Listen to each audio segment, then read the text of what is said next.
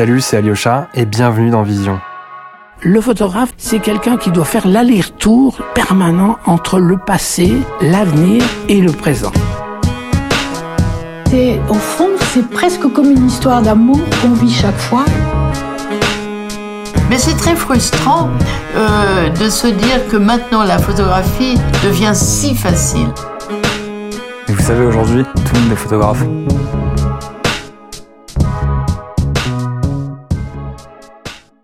Cet épisode de Vision a été rendu possible grâce à Pix Mentor et Nikon, partenaire du festival Prix Bayeux Calvados Normandie depuis 14 ans. Bonjour tout le monde, bienvenue sur le podcast Vision.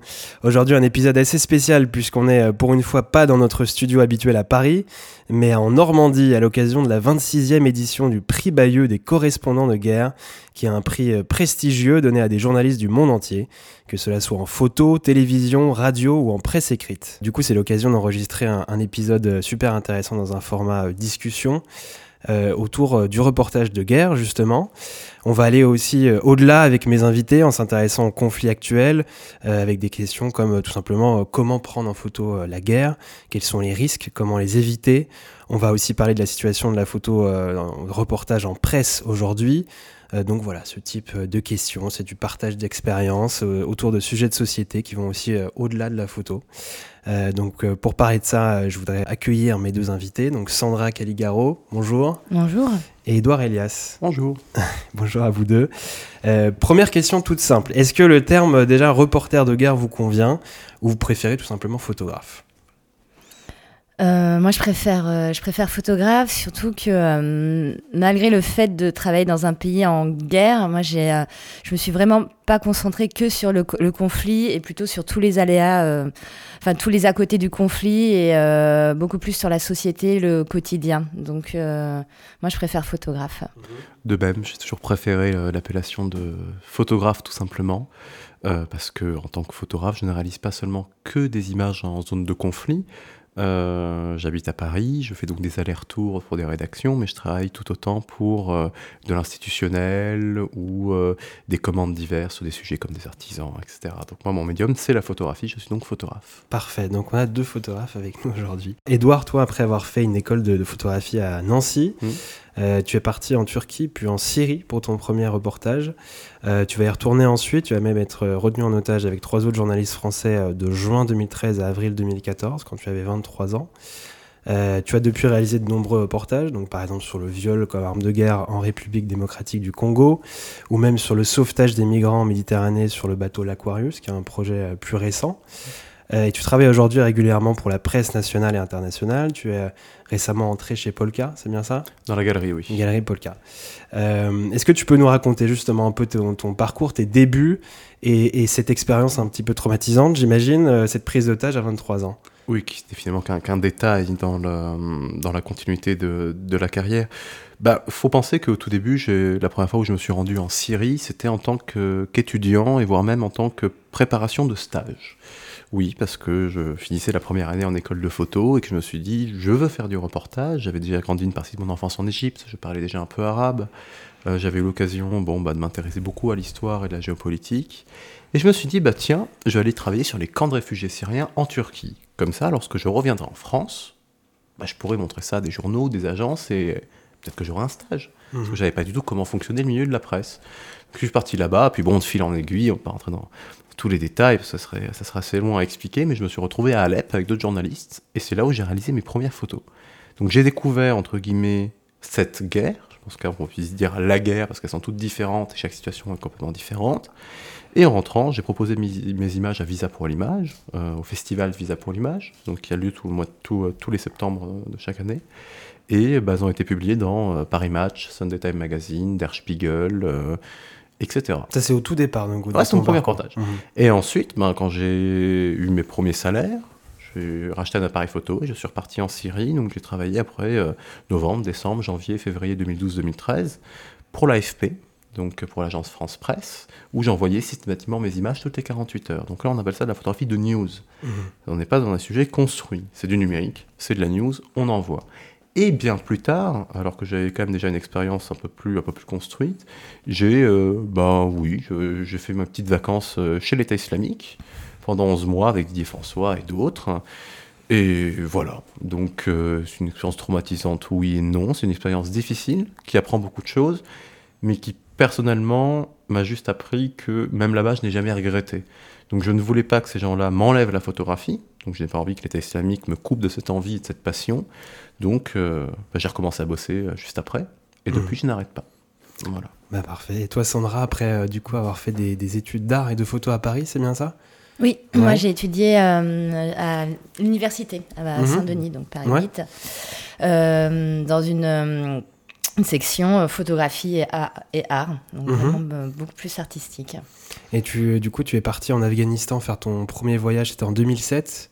Euh, tu t'y installes finalement euh, juste après. Euh, tu vas, quelques années après, faire un reportage sur l'émergence d'une nouvelle classe urbaine à Kaboul. C'est ça qui est intéressant aussi, difficile quand on débute en photoreportage, photographie de guerre, choisir le bon pays, le bon premier reportage, celui qui va lancer une carrière en tant que photographe. Du coup, pourquoi ce choix, l'Afghanistan, à tes débuts Est-ce que c'est un choix réfléchi ou c'était voilà, c'est tombé sur toi un peu par hasard? L'Afghanistan, au début, c'était c'était euh, complètement par hasard. Enfin, complètement pas tout à fait. Parce que même si j'étais en, donc en école euh, d'art, de photo, mais euh, plutôt voilà, artistique, avant de faire euh, l'univers de cette université, j'ai euh, j'ai fait une année en école d'art ou euh, une sorte de tronc commun où j'ai découvert la photo. Et dans ce cours de, de, de photo, j'ai découvert en fait tout, tout le travail de, des grands photos reporters des années 70 et je me suis dit Ah, tiens mais en fait c'est ça que je veux faire. Je veux pas être illustratrice dessinatrice. Je veux je vais être photographe je vais être grand reporter. Je vais aller couvrir des guerres pour vivre en fait la la, la grande aventure, j'ai envie de dire. Et euh, je me voyais voilà, sauter d'avion, enfin d'hélico en hélicoptère. Et, euh, donc, je suis arrivée un, un jour euh, dans la cuisine. j'ai vu ma mère, j'ai dit Maman, je sais enfin ce que je vais faire, je vais être reporter de guerre. Et euh, voilà, j'avais oui, 18 ou 19 ans. Et finalement, il n'y a pas de, comment dire, il n'y a pas de- d'école de, photographie, en fait, de guerre. Donc, je suis, je suis repartie, en fait, je suis restée dans voilà, ma section artistique, mais plutôt orientée photo. J'ai un peu enfoui tout ça au fond de moi. Et puis en fait, euh, c'est revenu en, en devenant ami, en, avec un, un journaliste en fait qui, euh, qui lui travaillait beaucoup sur les zones de conflit et, euh, et, qui, et qui est retourné en Afghanistan. Mhm. Et, euh, et moi, je venais de, de déposer, en fait, euh, euh, j'avais fini mes études, je venais de déposer euh, ma démission dans le bar où je travaillais, où j'avais d'ailleurs rencontré euh, cet ami. Et je lui ai dit, bah, écoute, ça tombe bien, euh, voilà. il m'a redonné, en fait, envie de faire du grand reportage, en fait, en l'écoutant, en racontant ses histoires. J'ai fait, non, mais moi, en fait, c'est, ça ce que je veux faire. Et, et je lui ai dit, bah, je viens de déposer ma démission, emmène-moi dans tes bagages. Et il m'a dit, non. Euh, mais euh, vas-y, l'Afghanistan, c'est bien pour commencer. Donc voilà, l'Afghanistan par hasard, j'y connaissais euh, voilà, rien. Le- pour moi, l'Afghanistan, au départ, ça m'évoquait trois mots taliban, burqa et opium. Peut-être, et voilà, et commandant Massoud. Et, mais je voulais quand même partir dans un pays en conflit ou post-conflit. Mhm. Donc, donc- puis voilà, je me suis lancée. Un mois, un mois et demi après, j'étais, je débarquais à Kaboul. Et ça fait combien de temps du coup que tu es là-bas? Et du coup, euh, ça fait 12 ans euh, que j'y travaille. Euh, je suis partie pour un mois, je suis restée deux, j'ai trouvé... Moi, je pensais au départ partir un mois en Afghanistan, rentrer à Paris et partir dans un autre... Enfin, quelques mois après, partir dans un autre pays et puis voilà, faire des allers-retours. Et je suis... j'ai dû, je suis tombée amoureuse du pays et, euh, et je, je m'y attendais pas en fait à, à aimer le pays. Je m'attendais pas du tout. Je suis arrivée avec plein de préjugés évidemment. Et euh, donc le pays m'a beaucoup plu. J'ai trouvé en fait une, une excuse pour y retourner une seconde fois. En y retournant une seconde fois, j'ai trouvé en fait, euh, enfin, euh, j'ai eu une trois, enfin, comment dire, une commande pour y retourner une troisième fois et je me suis installée parce que j'avais du travail. J'avais 25 ans et un photographe qui a du travail. Enfin voilà, c'est, bah, ouais, c'est. C'est bien, c'est très bien. Mhm. Et euh, surtout quand on, est, euh, quand on débute. Donc pour moi, j'avais plein d'histoires euh, intéressantes à couvrir. Le, euh, le pays m'a tout de suite fascinée. Je me suis so- tout de suite sentie très à l'aise. Et donc voilà, pendant 6 ans, 7 ans, j'étais vraiment installée là-bas.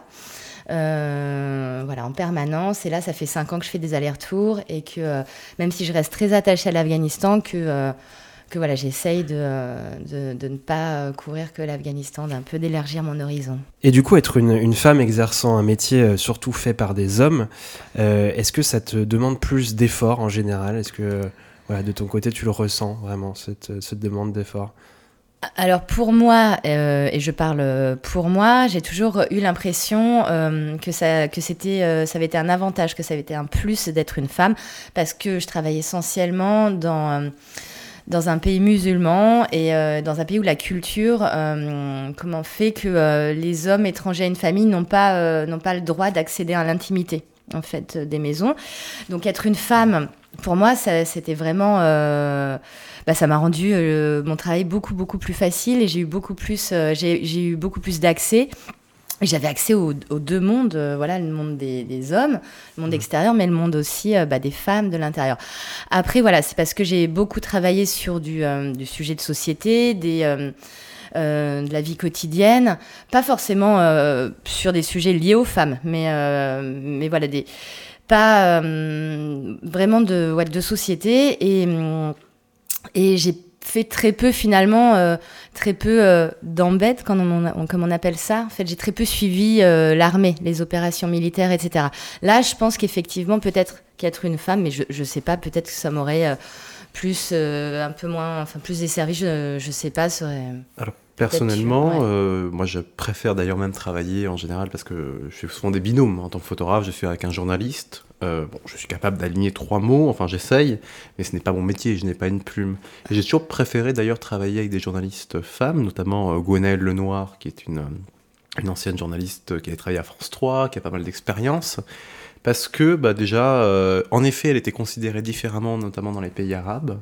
Parce que bah, moi, en tant qu'homme, je ne peux pas accéder à certains endroits, notamment dans les maisons, et puis même par respect. Enfin, il y a tout un protocole aussi euh, dans lequel il faut, auquel il faut se, pas vraiment se plier, mais s'adapter. Et euh, au-delà de ça, donc on a aussi réalisé des reportages un peu compliqués avec Gwenaëlle. Et euh, ce que j'ai aimé avec elle, c'est que, d'accord, elle n'avait pas froid aux yeux, mais elle a toujours été dans une forme de retenue aussi par rapport aux zones de combat, etc. Et comme c'était une femme, l'environnement essayait moins de l'entraîner dans une course à l'échalote par rapport au combat, par exemple. Qu'est-ce que c'est ça, cette course à l'échalote? C'est-à-dire que quand on est des, un homme dans un endroit très masculin de guerre, où euh, il y a aussi beaucoup de jeux de virilité, beaucoup de jeux de combattants, etc., on arrive un peu dans une ambiance où euh, il faut aller au combat. Mhm. Mais des fois, alors je pense que c'est important de le faire, mais ceux qui ont vécu, vu, et que ce soit des combattants ou même des journalistes qui sont allés dans une guerre, le combat n'est que 1% du temps. Le reste, c'est de l'attente. Mais il y a toujours ce jeu un peu là. Lorsqu'on est avec une femme et qu'on travaille avec une femme, déjà nous, ça nous permet de redescendre et de discuter. Bon, il y en a aussi hein, qui, veulent y aller. Mais je sais qu'avec Gwenaël, il y a vraiment cette discussion, cette réflexion. On y va Oui ou non? Pourquoi on y va? Qu'est-ce qu'on veut faire de ça? Donc ça permet d'avoir une attitude complètement différente par rapport au terrain. Et c'est aussi pour ça que je me sens extrêmement à l'aise dans ce genre de, combinaison de reportage. Mhm. Et j'aimerais juste ajouter aussi le fait que, hum, alors pour l'Afghanistan, enfin pour un pays comme l'Afghanistan qui est euh, où les euh, les déplacements en province sont parfois risqués, d'être une femme, le fait qu'on puisse euh, se dissimuler en fait sous des longs châles, en fait des, des burkas, les tchadris, mhm. fait que c'est au niveau, fait que ça nous assure un, un, peu plus de comment dire de discrétion, donc de sécurité. Voilà, donc c'est c'est vraiment aussi à prendre en compte dans euh, dans la réalisation de certains reportages. Mhm.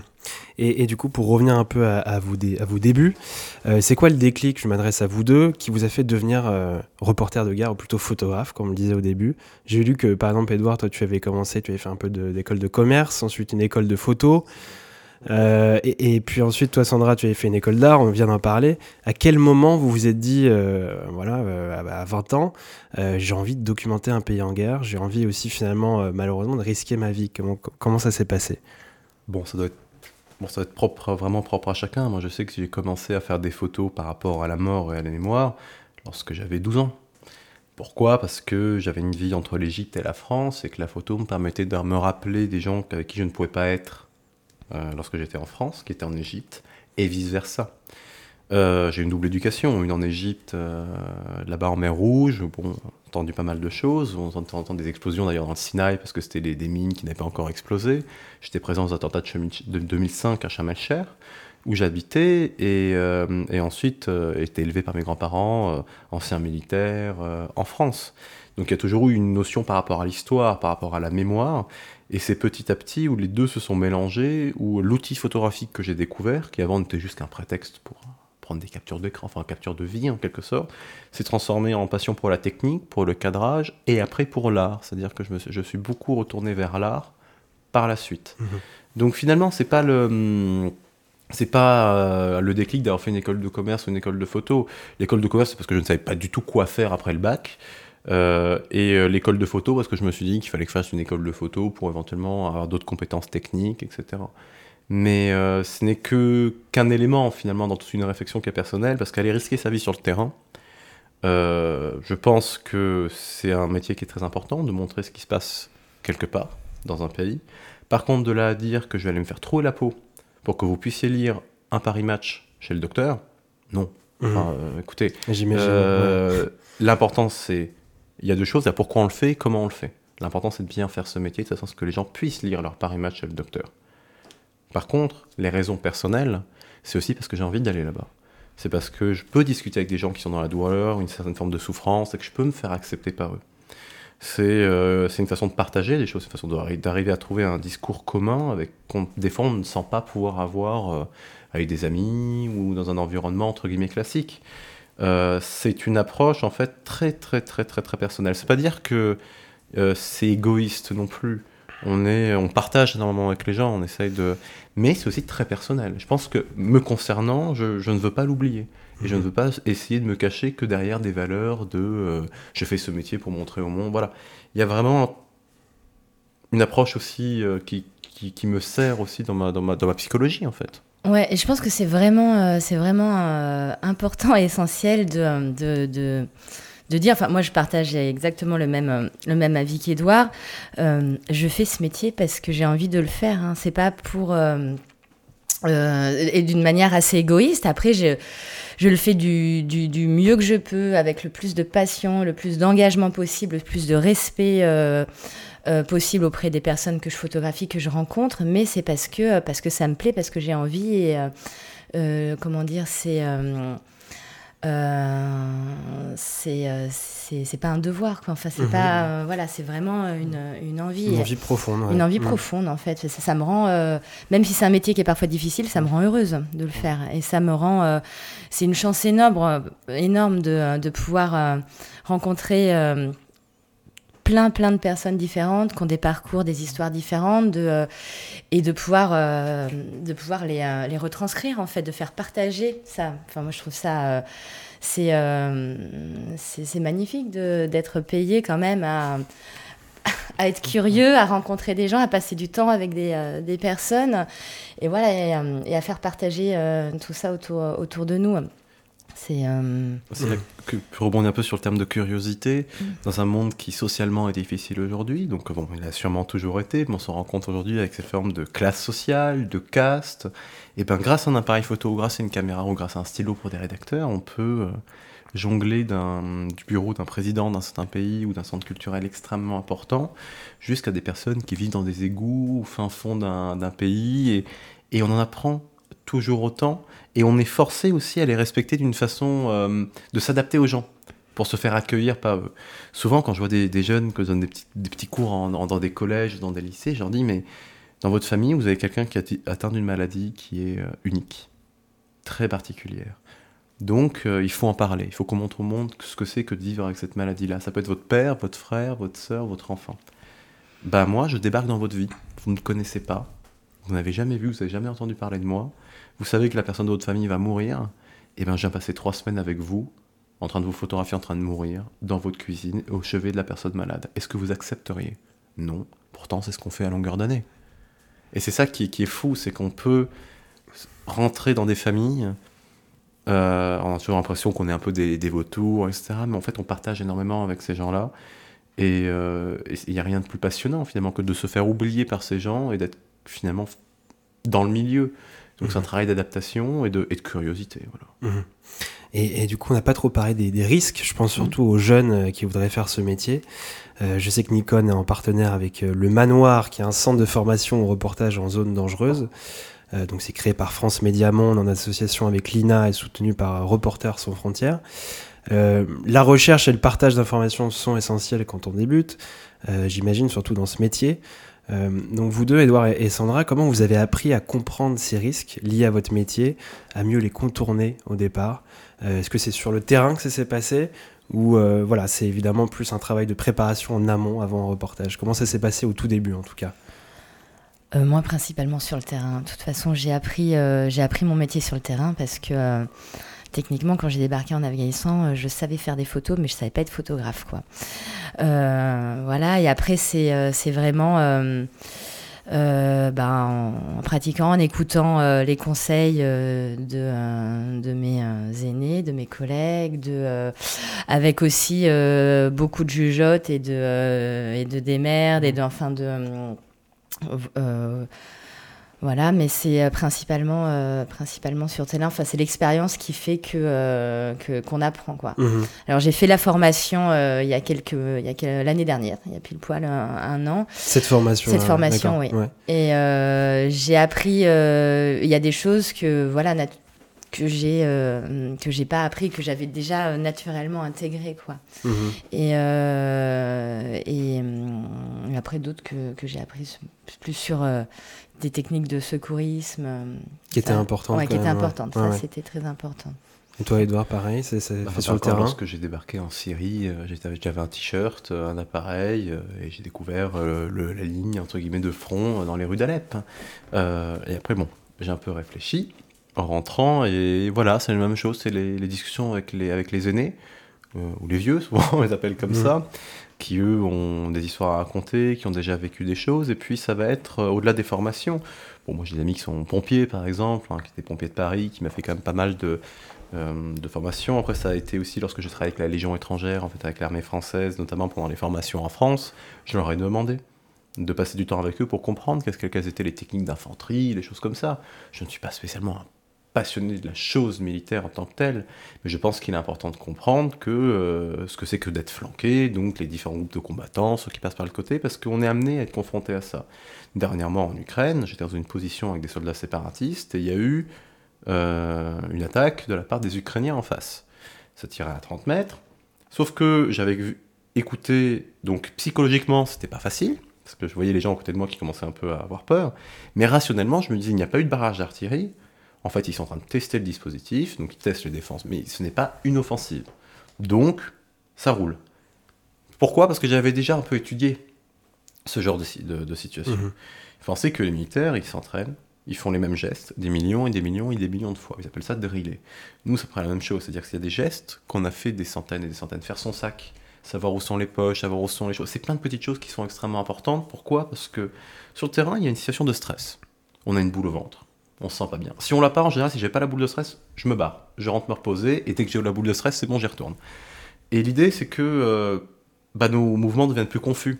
C'est plus difficile. Donc là, il faut juste avoir pris l'habitude pour se détacher de, plus de petites choses qui peuvent nous embarrasser. Euh, euh, sur le terrain, ça va être les batteries de téléphone portable, c'est les batteries de l'appareil photo, savoir où on a mis les cartes mémoire, les mmh. machins, enfin. Des petits détails qui finalement sont très importants. Les lacets, ouais. Qui doivent devenir des automatismes. Qui doivent devenir euh, des automatismes, exactement. Donc en fait, on, on acquiert ces automatismes qui nous permettent aussi sur le terrain de se protéger. Il ne faut pas prendre des habitudes non plus. C'est toujours important de tout remettre en question. Les formations, c'est intéressant. de, mon côté, j'ai pu euh, assister, enfin, pas intégrer, mais bon, j'ai pu participer à la formation qui est donnée par l'armée française, donc, euh, enfin par un, euh, au SNEC, centre d'entraînement, d'entraînement commando là-bas à, mmh. à, Collioure, que j'ai trouvé très bien. C'est un peu comme finalement comme le manoir. Hein. Bon, il y a une grande entre concurrence entre les deux, mais si, euh, ça reste des personnes qui vont nous expliquer des, des attitudes qu'ils ont pu tenir, des, des retours d'expérience sur ce qui s'est passé sur le terrain, des mises en situation. je pense que c'est important, très important même, mais il ne faut pas que ce soit une obligation pour des gens aujourd'hui, c'est-à-dire que, peut-être que je ne devrais pas dire ça, mais euh, il y a certaines rédactions qui veulent que les journalistes aient fait la formation pour la zone de guerre. Donc certains qui ont déjà 3, 4, 5, 10 ans d'expérience et qui n'ont pas fait ces formations se retrouvent presque obligés aussi à les faire mmh. pour pouvoir aller en zone de guerre. Alors si ce sont les assurances aujourd'hui qui prennent le dessus pour qu'on puisse partir sur le terrain, déjà qu'on a énormément de problèmes financiers, ça va pas aller. Voilà. Ouais. Et puis de, oui, de, euh, de, de préférer faire partir de quelqu'un qui est de qui a peu d'expérience mais qui a fait la formation, enfin Non. contre quelqu'un qui va avoir euh, qui a 15 ans euh, de, de, de bagages derrière lui et et, euh, et qui connaît donc bien son métier mais qui n'a pas fait enfin qui n'a pas fait la formation, c'est enfin, moi je trouve ça euh, Nous, dans l'artisanat. un peu stupide et contre-productif. Et euh, moi, ça m'est déjà enfin, arrivé hein, d'avoir de- voilà, des, du travail enfin, refusé, enfin, d'être euh, comment dire, validé au niveau éditorial et juste pour euh, des, euh, Questions administratives. Des, des questions administratives, on Mhm. dit maintenant ça bloque. D'accord. Moi, je me rappelle encore d'un rendez-vous que j'avais eu avec un picture editor. Donc, un picture editor, c'est quelqu'un qui travaille dans une rédaction et qui s'occupe du service photo. Récupérer les images ou envoyer des journalistes. Donc, je rentrais de Syrie, il m'a dit non, mais tes photos sont très très bien, mais je peux pas les prendre parce que tu es, tu es pigiste, qu'aujourd'hui, on ne peut pas, pour des raisons d'assurance, c'est trop dangereux, faire travailler des pigistes. Et ça tombait bien parce qu'en fait, je lui ai sorti le journal, enfin le PDF, où la semaine d'avant, j'avais mes photos dedans. J'ai dit, bah mais regarde. Et il me dit, ah oui, mais tu, étais, tu es chez l'AFP, l'agence France Presse. Je dis, non, tu sais très bien que je suis indépendant pour l'agence France Presse. Donc finalement, ça se cache finalement sous des petites... euh, tout le monde essaie de se protéger. Et c'est ça que je trouve assez finalement des fois euh, frustrant. C'est que les gens se protègent beaucoup, alors que nous, sur le terrain, on a, de moins en moins d'argent pour couvrir nos reportages. On a moins de moins d'argent pour avoir une voiture efficace et pour ne pas tomber en panne en plein milieu d'un endroit à fort taux d'enlèvement. Euh, pour pouvoir euh, éventuellement prendre un billet d'avion avec une classe peut-être un tout petit peu plus confortable. Et quand tu parles de nous, c'est les photographes les, indépendants. les, ça les photographes, photographes, journalistes Mm. indépendants, hein. et même les salariés aujourd'hui ont des conditions de travail qui sont de plus en plus difficiles. Et pourtant, ça se protège de plus en plus. Alors que nous, non, on n'est pas protégés.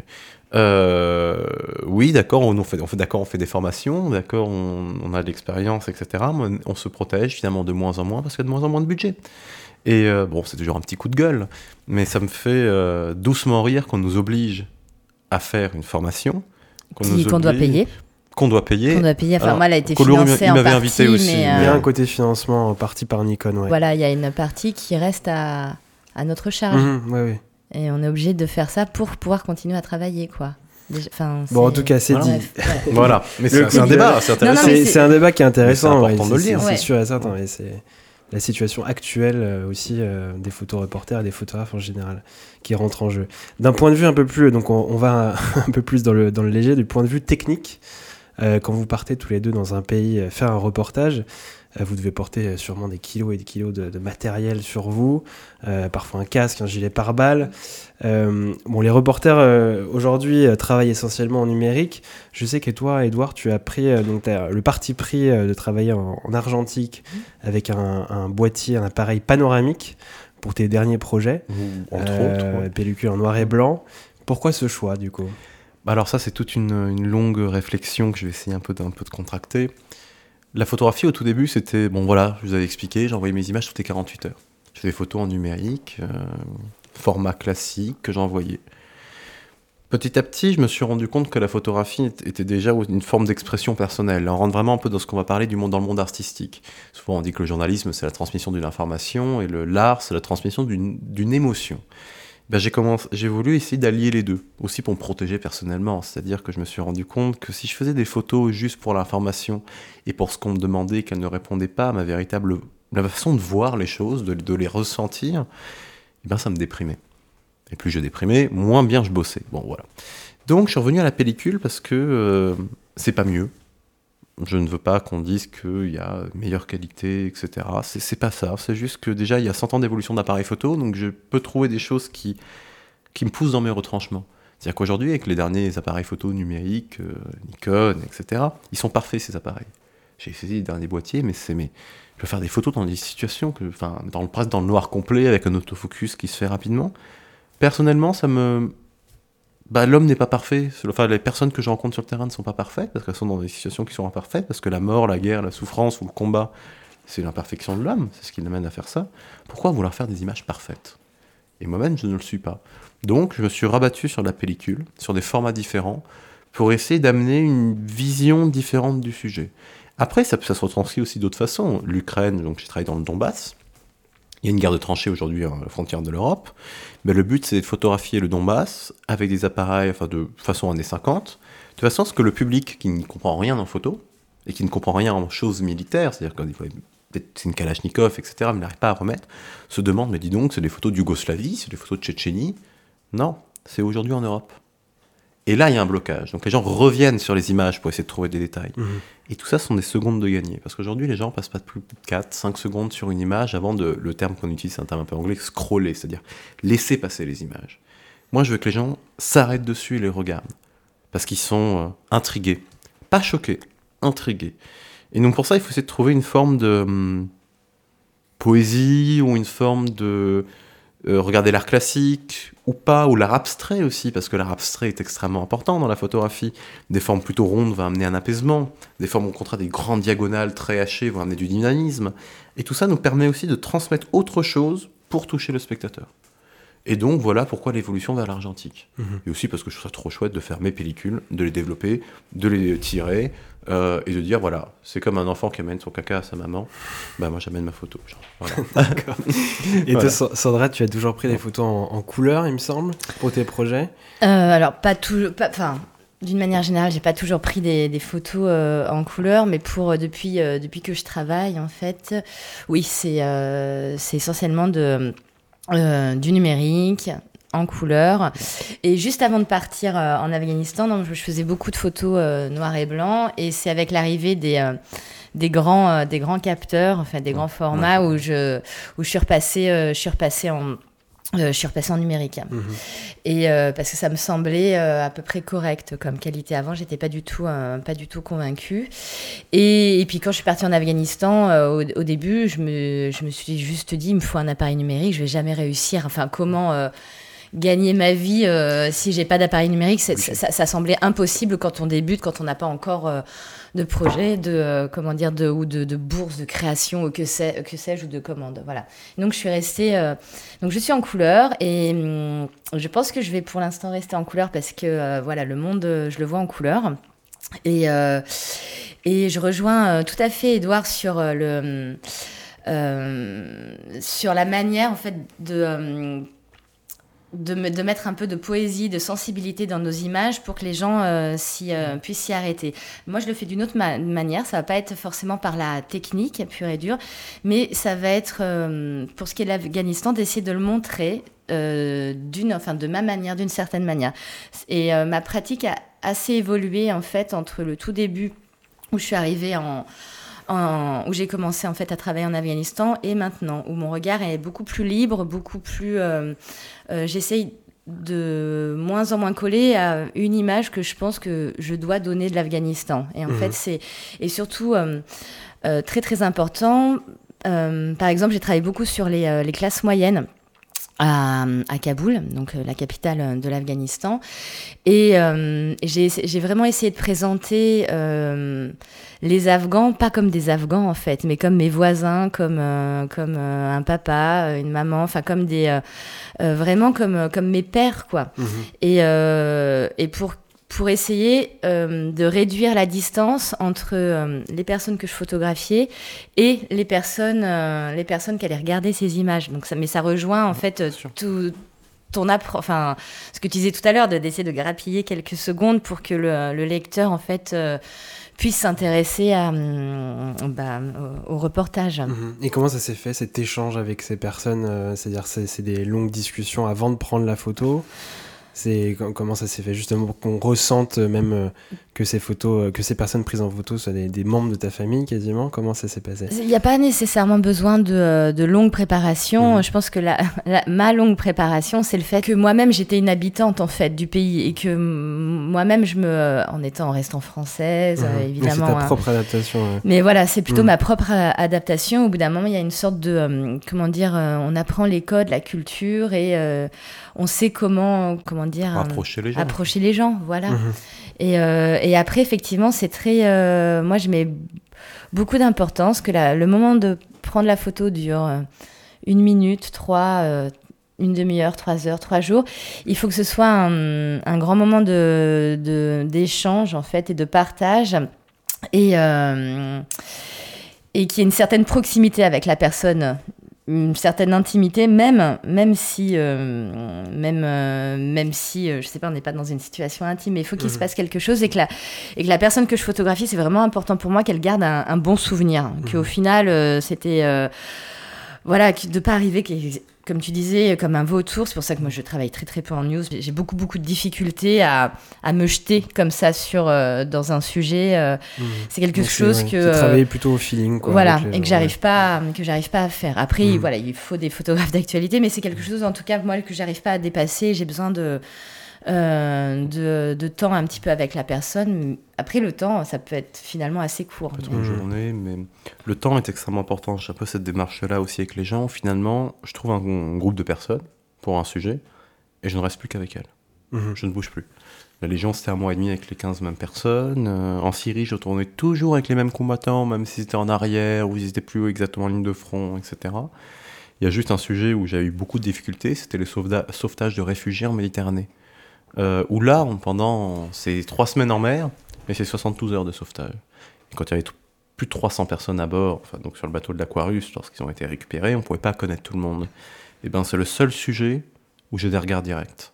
Mhm. Parce que je voulais que la personne me regarde pour que j'ai l'impression d'avoir son accord pour la photographie. Donc elle- je ne les fais pas poser, ils sont dans la situation comme je fais d'habitude, mais pour beaucoup j'ai des regards directs.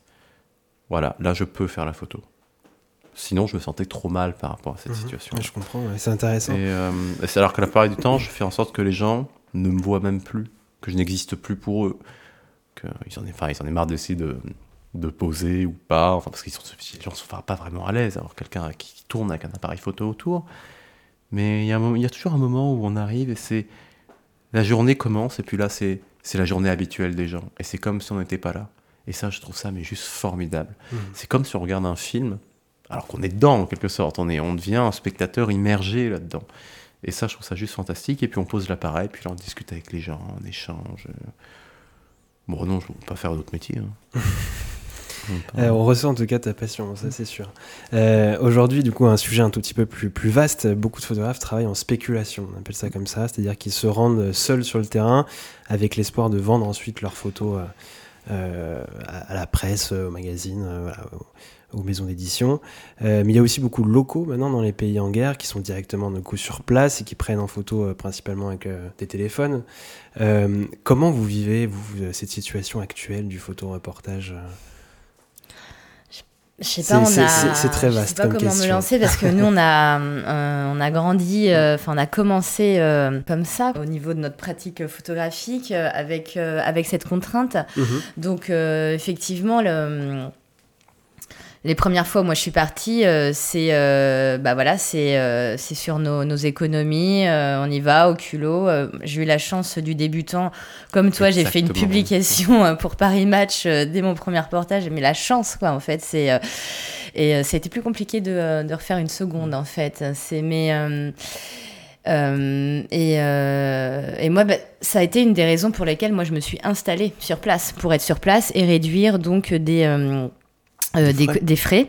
Moi, j'étais sur place. Déjà, en fait, les rédactions étaient moins, euh, euh, moins mitigées euh, pour me faire travailler, en fait, plus enclines, parce qu'elles étaient, euh, elles ne m'en- m'envoyaient pas. Donc, il y avait une notion de responsabilité qu'elles n'avaient pas. J'étais Mhm. déjà sur place, j'étais déjà en Afghanistan, donc, euh, donc je, euh, voilà, ils, étaient, ils se sentaient moins responsables de moi et ça m'a, ça m'a, je, je récupérais quand même beaucoup, euh, beaucoup de travail comme ça. Et, fois, on m'avait dit euh, on t'enverra pas en Syrie, mais si par hasard tu es là-bas, n'hésite pas à nous envoyer les photos.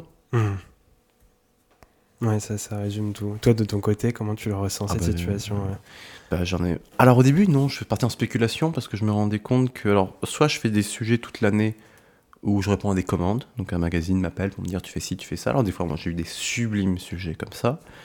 D'autres fois, c'est juste pour. euh, je me marre toujours quand je fais des photos, hein, de toute façon, mais ça permet aussi de faire rentrer de l'argent. Et une fois par an, j'essaie de faire un gros sujet. Soit revenir sur quelque chose, soit continuer. Ou là, je pars en spéculation. Mais aussi maintenant, c'est pour d'autres raisons. C'est-à-dire que je veux partir tout seul sur mes frais pour qu'on me laisse tranquille. pour qu'il n'y ait personne pour me dire on veut exactement ça, on veut exactement ça, on veut exactement ça, on veut exactement ça comme image. Parce qu'aujourd'hui, on va nous demander de faire des synopsis, un peu comme dans le cinéma, où il faut expliquer exactement ce qu'on va ramener comme image, et presque les cadrages. Et ça, on peut pas le savoir à l'avance. Enfin, on peut avoir une vague idée de euh, par où on veut rentrer, mais on, on peut comment Enfin, c'est le propre du journalisme. Comment savoir par où exactement on va ressortir, quoi, avec ce qu'on va ramener exactement. C'est vrai que les rédactions euh, demandent de plus en plus à à ce qu'on euh, ce qu'on euh, qu'on projette euh, enfin vraiment un, un- le résultat final mais qu'on peut pas avoir et du coup du coup c'est ça qui est grave c'est qu'après on est obligé de coller un Mhm. petit peu à ce que euh, à des attentes Et du coup, de s'éloigner de, de sa propre Voilà. démarche, finalement, de son, la propre regard. Ouais. Mhm. Question un peu plus, euh, un peu plus perso. Est-ce qu'il y a euh, chez certains photographes, par exemple euh, pour vous ou euh, certains de vos collègues, euh, un syndrome aussi post-traumatique euh, connu avant tout chez les soldats? Donc, est-ce que vous avez eu après un reportage une période, par exemple, difficile psychologiquement parlant? Déjà pour y aller, il fallait qu'on aille, euh, qu'on soit déjà pas très équilibré. Euh, j'ai l'impression que ça va plutôt équilibré au final hein, ouais, ce bah, métier Au moins, on fait ce qu'on aime, mais euh, oui aussi. J'ai enfin réussi à trouver peut-être des réponses à des choses que j'ai continué dans le commerce et que j'avais fait. donc, Je me serais foutu en l'air. hein. Enfin, je pense. Euh, c'est pas facile non plus tous les jours, bien sûr, mais ça colle avec l'état d'esprit. Et puis, je pense qu'on, je ferais pas ce métier si ça, s'il n'y avait pas aussi une forme de décalage et de, j'aime bien dire de marginalité, mais faut pas que ça soit vu en fait de façon négative, mais on est marginaux par rapport, on va dire, à une conception euh, classique, moyenne de la vie. Enfin, c'est. euh, moi, j'ai des amis dans tous les, près tous les milieux, de tous les âges. Enfin, d'ailleurs, en général, ils ont tous au moins plus de 20 ans de plus que moi. Je trouve ce qui est intéressant, c'est que c'est un métier dont on a, on a besoin de, de lire, de regarder, d'être touché par des choses, que ce soit la musique, la littérature, tout l'aspect culturel dont on se nourrit pour réaliser nos reportages et des rencontres qu'on va réaliser. Et tout ça permet de combler aussi une forme de vide, etc. Donc on a du bol parce que c'est pour notre métier. Donc finalement, tout ce qui pourrait me protéger de névrose, de, de, de fatigue, de, de, de, déprime, etc., bah, finalement, c'est ce qui va me permettre de faire mon métier. Donc c'est la plus belle, finalement, des... euh, comment dire c'est le plus bel exutoire, ce métier. C'est qu'on le fait parce qu'on en a envie, et qu'il nous fait du bien. Mm. Il nous détruit aussi, et parce qu'on est détruit, on a besoin aussi de continuer. C'est un... Ça peut être un- le serpent qui se mord la queue, comme aussi un cercle vertueux. Euh, Ça dépend des voilà, ça, Ça dépend, dépend des des, gens, ça dépend des gens, ça dépend des jours aussi, ça dépend. Moi, je je rejoins tout à fait. J'ai rien à, enfin, pas grand chose à ajouter à ce que dit Eliar parce que je je pense euh, quasiment, enfin, la- exactement la même chose. Et après, euh, il y a des fois, voilà, où ça peut être, euh, peut y avoir des moments plus difficiles. Mais euh, pour, euh, par rapport au PTSD, alors moi j'ai euh, la chance de ne pas avoir euh, eu de- d'expérience trop, euh, trop trop traumatisante. Mais euh, je me souviens, il y a, il y, a un, il y a un an et demi, il y a eu un attentat en fait à Kaboul euh, qui... euh, au bout de, la rue où j'habitais. Et là, ça a été. euh, moi, j'ai pas eu peur en fait. J'ai pas eu. C'est pas. j'ai pas eu peur. C'était plutôt tous les, jours qui ont suivi en fait de. euh, de voir en fait sa, sa vie, sa, sa, sa rue, pardon, ses voisins en fait dans le deuil. Et tout autour de moi, dans mon, et là c'est plus un peu plus loin dans la ville, c'est vraiment ma rue en fait. Mhm. Tout, euh, donc mon quotidien, euh, tout, tout détruit en fait. Et j'ai été euh, vraiment, comment dire, prise d'une profonde, profonde tristesse en fait. Vraiment. Donc Et ça, tu as, tu as pu faire des photos? Tu as gardé ça pour j'ai fait des photos, mais les photos, j'en ai, j'en ai rien fait, en fait. Ouais. Et d'ailleurs, c'est assez frustrant parce qu'en fait, je me dis, mais je me suis posé la question, mais en fait, à quoi je sers, quoi, en fait, puisque je suis là. Euh, je vais faire des photos, ça va servir à quoi? Je sais, j'a- j'arrivais pas en fait. Donc il y a une sorte de culpabilité en plus par rapport à mon métier où je, me sens impuissante, euh, une culpabilité par rapport au, c'est pas une culpabilité, mais une tristesse par rapport bah, au fait de voir des gens qu'on connaît vraiment tristes et affectés. Euh, ça, voilà, ça fait vraiment euh, quelque chose en plus de du fait que voilà, ça fait déjà quelques années euh, que je travaille dans le pays, donc ça, ça, comment dire, ça fait écho à plein d'autres situations. Enfin voilà, c'est pas le premier attentat, enfin premier attentat ou c'est pas la première fois que je vois malheureusement des, des, des, des gens que je connais décédés ou Mhm. etc. Mais là, c'était la notion de proximité. C'était vraiment la notion de proximité. C'est Mm. la première fois, en fait, où je devais rentrer en France quelques jours après. Et généralement, je suis jamais déconnectée de mes amis et de ma famille. Euh, C'est-à-dire, euh, je j'essaye de, de, de, de pas être celle qui arrive dans un dîner, genre oui, euh, moi, vu mon métier, euh, j'ai- voilà, euh, de, de pas du tout en parler. euh, Enfin, c'est pas pas en parler, mais en tout cas de jamais euh, ramener plus l'attention, euh, euh, l'attention sur moi que ça, et de surtout de de pas euh, faire sentir aux personnes que je suis, euh, que je sais pas. Que je pourrais potentiellement être différente, enfin, Mm. genre, genre, euh, ou avoir, euh, oui, avec toi, avec ce que tu vis, avec ce que tu vois, euh, nos histoires ne doivent pas t'intéresser. Non, pas du tout, au contraire, quoi, en Mm. fait. Voilà. Et là, cette fois-ci, justement, après cet attentat, c'est une des premières fois où, euh, où je, je voulais pas rentrer en France, parce qu'en fait, il y a, je savais pas quoi. Là, j'avais vraiment l'impression d'être déconnectée, et je saurais, euh, je, je savais pas quoi dire, j'avais pas envie de parler d'autre chose que de cet attentat, en fait, avec des gens qui l'avaient pas, enfin, qui ne l'avaient pas vécu, en fait. J'ai pas envie de parler avec des gens qui, qui avaient pas vécu euh, ce moment, et j'avais envie de rester euh, que, euh, bah, au Avec ce cercle avec ce cercle, et toi ouais, t'étais où ce jour-là, t'étais aussi, et je me et je me disais mais je peux pas rentrer, je peux pas aller voir, je peux pas aller voir euh, ma famille, je vais les inquiéter. En fait, je me je me je me rendais compte que euh, et ça m'est arrivé euh, une une seule fois en fait d'être Mhm. Donc une expérience quand même assez traumatisante pour toi, ouais. oui, mais Mhm. finalement, après, bon, voilà, bah, j'ai quand même fini par le rentrer. Puis en fait, en arrivant, c'est vrai qu'en en me... il a fallu que je me force. Je voulais pas partir, il a fallu que je me force, mais c'était un arrachement. Et euh, à Istanbul, j'ai failli faire euh, demi-tour parce qu'en fait, quand on part de Kaboul, on fait un transit par Istan- enfin, Istanbul ou Dubaï, mais moi c'était Istanbul avant d'arriver, de repartir par la France. J'ai failli faire demi-tour. J'avais, euh, j'avais l'impression d'abandonner des gens. Enfin, et euh, j'ai failli faire demi-tour et puis finalement je me suis forcée à arriver, enfin à aller en France et à me dire que de toute manière tu as besoin de recul, de toute manière, même si tu veux faire travailler là-dessus sur ces voilà sur euh, sur euh, je sais pas cet attentat, il faut que tu t'extrais. Effectivement, en arrivant à Paris, euh, tout euh, j'ai réussi un peu euh, ouais, en m'extirpant euh, que ça redescende un petit peu. Mhm. Mm. Bon, on va finir sur une note un peu plus positive. Est-ce que vous avez voilà, un, souvenir, un, beau souvenir de ces dernières années en reportage, toi, Edouard Ah, bah, il y en a tellement. Il y en a tellement. enfin, il y a tellement de choses parce que c'est ça qui est aliénant. Enfin, juste pour revenir un peu au sujet précédent, on, est en décalage par rapport à tout. C'est-à-dire que lorsqu'on rentre, rentre en France, des fois on a du mal à parler. Puis moi aussi, je suis très réservé. En fait, je, parle peu du reportage avec les gens. J'ai pas envie de les embêter. Puis euh, parce que tout le monde dit oui, ça a l'air extraordinaire, alors que je ne trouve pas. Et je trouve qu'il y a aussi ce sentiment de culpabilité parce que finalement, là où on est, on éprouve, on, a, on vit des choses tellement fortes avec les personnes, on est tellement proche d'eux qu'il y a ce sentiment de culpabilité lorsqu'on rentre. Parce qu'on un, on a l'impression d'abandonner, puis on sort aussi, on a toujours l'impression qu'on ne sert à rien. Et tout ça se mélange, et ouais, des, fois, des fois, c'est un peu dur à gérer. Mais bon, au niveau des souvenirs euh, intéressants, euh, je sais pas, t'en un qui vient euh, direct, parce que là, ça. ça- Mais J'en ai ça- tellement, ça- ben oui, c'est la même très très dur parce que ouais, j'en ai beaucoup. hein. Des situations absurdes, ça va être le, le séparatiste euh, dans le Donbass, donc en Ukraine, qui me voit arriver à un checkpoint et qui met sa main dans son manteau, se roule dans la neige, en disant Franzus, qui est français, Bérésina. Ça va être le, le, le lynx, c'est même pas un chat, c'est un lynx qu'avait le commandant euh, qui venait sur mes genoux pour ronronner alors que je suis allergique au chat, je ne peux rien dire. Ça va être les, les, les, Syriens qui étaient tout le temps en train de rigoler, qui étaient capables de d'étaler, de courir dans une rue et puis de me dire cours, il y a des snipers et tous en- ils étaient tous en train de se marrer, donc des tireurs embusqués. Euh, ça a été, euh, euh, j'en sais pas, c'est tout le temps, mais juste euh, on, on se marre en fait en pensant. Moi, je sais que mais, mais des séances de, de, de rigolade. euh, avec Gwenelle, on s'est fait courser par un éléphant au Kenya, on en rigole aujourd'hui, alors que c'est une des choses qui m'a le plus traumatisé.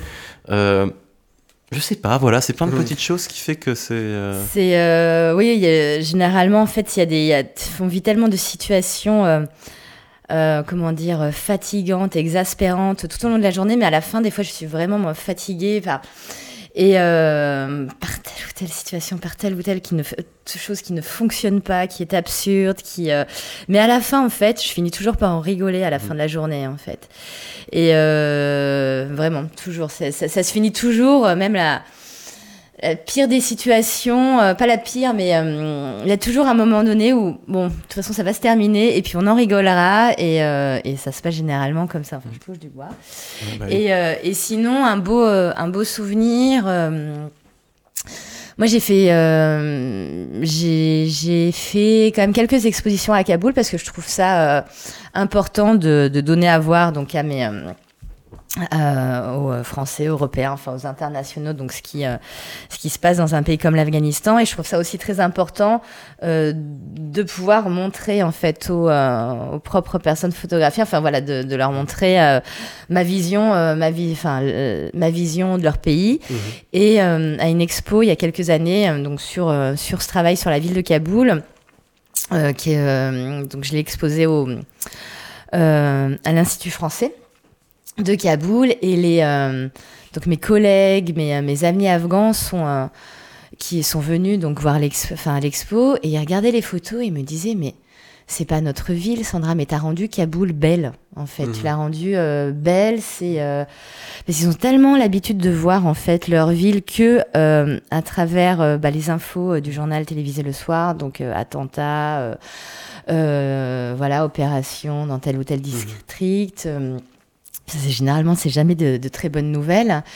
Et, euh, et voilà et bah pour moi je trouve que euh, voilà là j'avais réussi euh, quelque chose quoi de pouvoir redonner aussi un petit peu de euh, je sais pas de euh, comment on pourrait dire ça de de bien-être d'ego en fait à, à, voilà je trouve à ces personnes à ouais. ces personnes ouais, je trouve ça très très mmh. très important. Et c'est un beau souvenir. Est-ce que vous avez des actus du coup à, à venir des, des prochains projets toujours. Tous les jours? Non je disais toujours non, enfin en ce moment pas, pas vraiment. J'avais euh, préparation de projet, d'accord, mais euh, là c'est plus une, un, un, passage assez technique où euh, je fais mon propre laboratoire, mmh. où j'essaye de, de, développer différentes approches. Je suis en train de terminer un livre d'artiste sur le sur l'Ukraine. On va voir les prochains sujets, mais là on va laisser peut-être passer l'hiver pour essayer d'aller en Mongolie, quand il fera plus moins 20, pour faire un repérage. Et si le pays me plaît, ben, peut-être que y passer 12 ans. D'accord, très bien. Et toi, Sandra? Euh, Pas de grandes, grandes actus là euh, en ce moment. Euh, je suis un peu comme Edouard. Là, je suis en train plutôt de bah, d'écrire, de faire des propositions de reportages. Il y en a deux, trois éventuellement euh, qui doivent se faire, mais bon, c'est à confirmer. On est toujours. Euh, voilà, avant qu'un reportage, qu'on ait vraiment, qu'on soit, qu'on arrive dans le pays, qu'on qu ouais, soit dans l'avion, il y, y, a quand même tout un plein d'étapes avant à valider. Euh, donc, euh... Et des fois, ça se fait du tac au tac, du genre, voilà. bon, j'ai envie d'aller là-bas. S'il n'y a pas de visa à avoir, on prend l'avion et puis on y va. Ça se met. Mmh. C'était bien. D'accord, donc euh, période de transition un petit peu euh, pour vous deux. Mais en tout cas, merci à tous les deux euh, pour cette ah. discussion très intéressante. Comme d'habitude, les photos des invités donc de vous deux seront publiées sur notre Instagram, euh, Podcast Vision. Vous avez aussi à avoir les, les, liens des deux photographes juste en dessous du podcast. Euh, N'oubliez pas de partager l'épisode, d'en parler autour de vous si vous a, ça, ça, vous a plu. Et euh, merci, à très vite pour un prochain podcast. Merci. Merci.